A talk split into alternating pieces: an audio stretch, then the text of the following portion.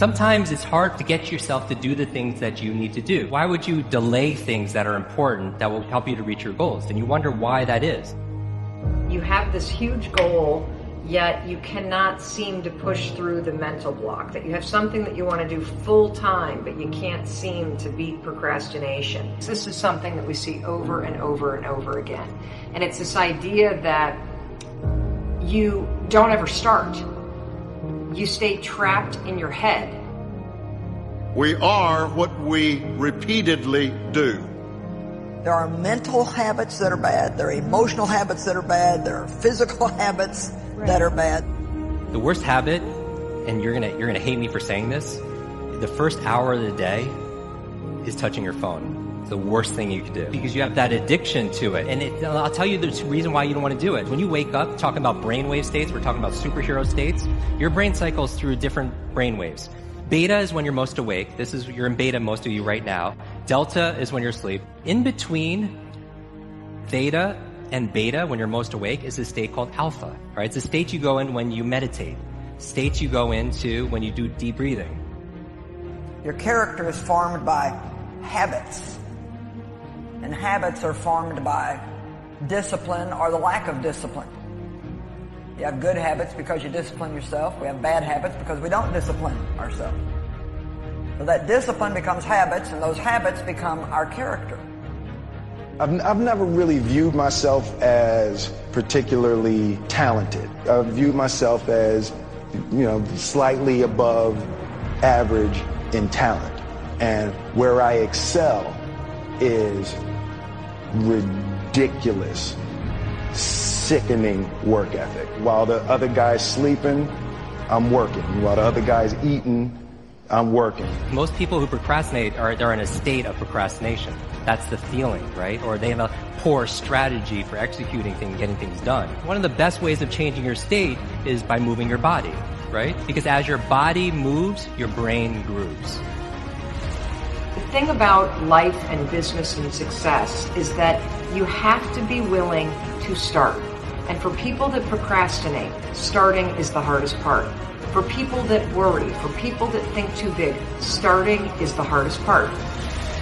If you want to get off the cycle of bad habits and average choices that you've been living in, go out of your way to take a small step forward, then another and another. I learned very young that you, you don't try to build a wall. You don't set out to build a wall. You don't say, I'm going to build the biggest, baddest, greatest wall that's ever been built. You don't start there. You say, I'm going to lay this brick as perfectly as a brick can be laid.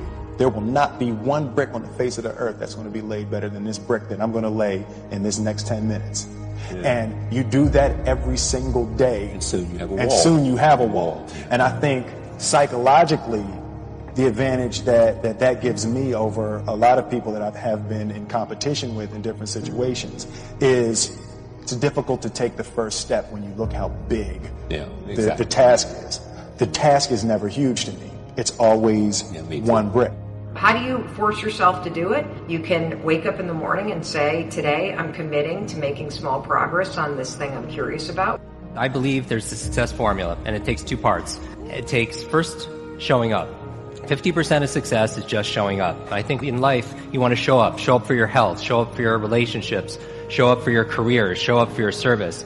But just showing up, is that just going to get the job done? No, you have to play full out why you're doing the things that you're doing. Why do you have the bad habits that you have? Like when you find yourself at the same point over and over and saying, oh, this is like Groundhog Day.